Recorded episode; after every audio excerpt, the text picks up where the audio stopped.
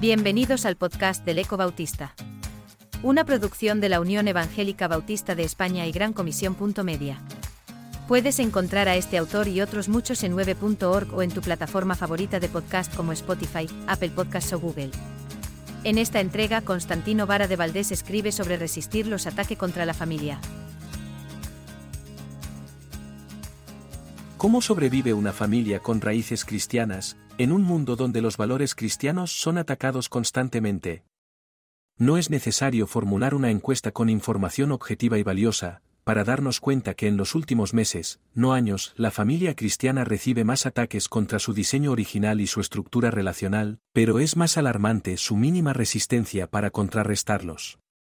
La agenda contra los valores de la familia es global ya no es lo que se opina o practica en un país del mundo o en algún lugar remoto, el nuevo abanico de diversidad familiar es impuesto a través de modas, tendencias, la música, los deportes y por supuesto, por la autopista de las redes sociales. Debido a la propaganda de una minoría de la sociedad que levanta su bandera ideológica para imponer sus criterios hedonistas en temas de vida, matrimonio, sexualidad, gustos y preferencias, es fácil caer en la trampa de enredarnos y olvidar nuestra identidad, quiénes somos en Cristo y para qué existimos. El apóstol Pablo recomendó a los discípulos de Jesucristo en la populosa y extravagante ciudad de Roma, que no se conformaran.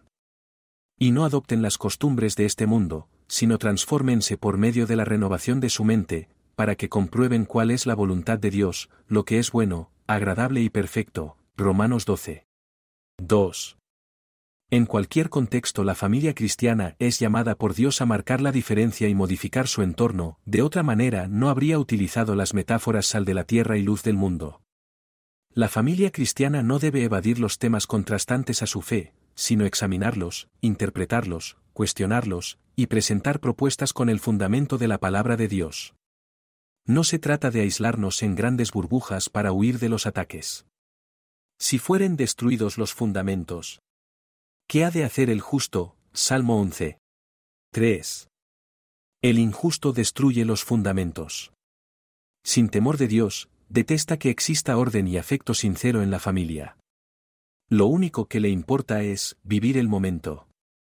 Por su desobediencia y la influencia de Satanás quebranta las leyes divinas.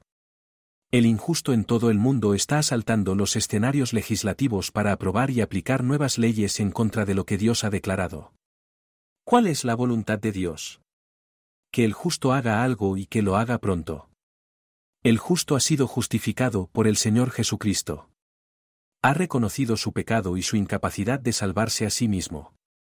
Es justo porque creyó en el Señor Jesucristo para ser perdonado, para tener una nueva relación con Dios y para recibir su gracia y poder para resistir ataques.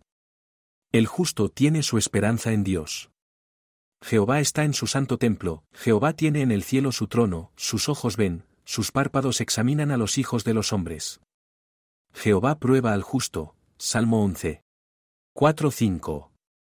En un estudio reciente en la ciudad de Guadalajara, México preguntamos a padres y madres de diferentes iglesias cristianas, cuál consideraban su error más grande en el cuidado de la familia. 89 de 100 respondieron que pensar solo en sí mismos y el tiempo excesivo en Internet y redes sociales había bloqueado la relación con sus hijos. Reconocieron que no utilizaron el tiempo mínimo para conversar con los adolescentes. Ante el feroz ataque del enemigo por intentar avergonzar a Dios y corromper su creación especial, solo pueden sobrevivir las familias de los justos.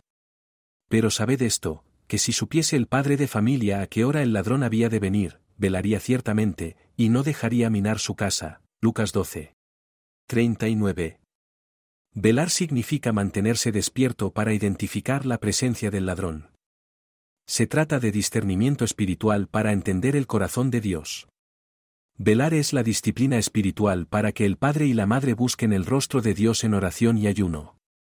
Para que el Dios de nuestro Señor Jesucristo, el Padre de Gloria, os dé espíritu de sabiduría y de revelación en el conocimiento de Él. Efesios 1. 17.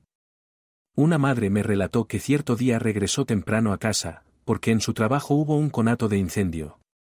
Su sorpresa fue mayúscula cuando entró y vio a su hijo con otros amigos, bebiendo, vestidos con ropa de mujer, y maquillados.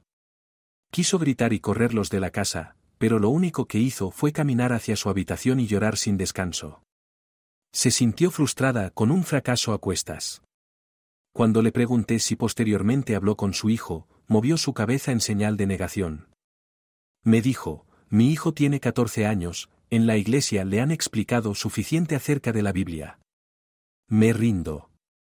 No sé si debo hacer algo más. Por supuesto, debería luchar por su hijo, pero se sentía culpable y sin autoridad debido a su ausencia por motivo del trabajo y su divorcio. ¿Quién va a corregir a los hijos?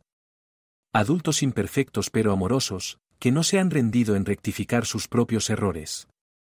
Los consejeros de la familia han coincidido que, en una separación o abandono de alguno de los padres, el daño causado requerirá de tiempo y personas sabias para sanar y evitar la repetición de dichos patrones conductuales. Aunque los niños y adolescentes asistan a una iglesia, son evidentes sus conflictos emocionales reflejados con actitudes de rebeldía, independencia del vínculo afectivo, rechazo a toda autoridad y negación de su necesidad de creer en Dios. ¿Dónde está papá para luchar por la familia? ¿Dónde está mamá para proteger el corazón de sus hijos?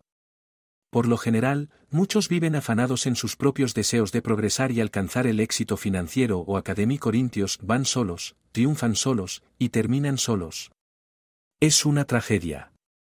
Las iglesias cristianas deben encender los focos rojos de alerta.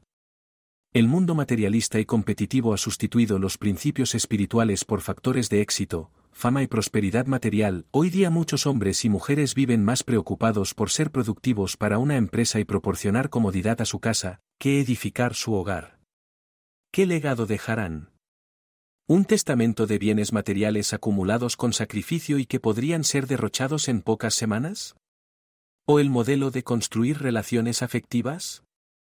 La familia cristiana siempre ha vivido en tensión, pero en la pandemia y post-pandemia, Muchos ataques se presentan desde adentro, con un hijo que se identifica con esquemas inmorales, un esposo que abandona la expedición, una esposa que busca sus sueños reprimidos, un integrante tolerante a la maldad, sin respuesta para enseñar la verdad en su casa. Para que la familia cristiana sobreviva frente a los ataques de la sociedad sin Dios, papá y mamá deben tener una relación visible con el Señor Jesucristo para modelar la vida de obediencia. Causa tanto daño la hipocresía imponiendo reglas y prohibiciones, que ni siquiera pueden cumplir los adultos. Los hijos pueden perdonar muchas ofensas, pero no estarán dispuestos a convivir con quien los lastimó, usando una máscara moral o religiosa. Aférrate a tus raíces del diseño de Dios.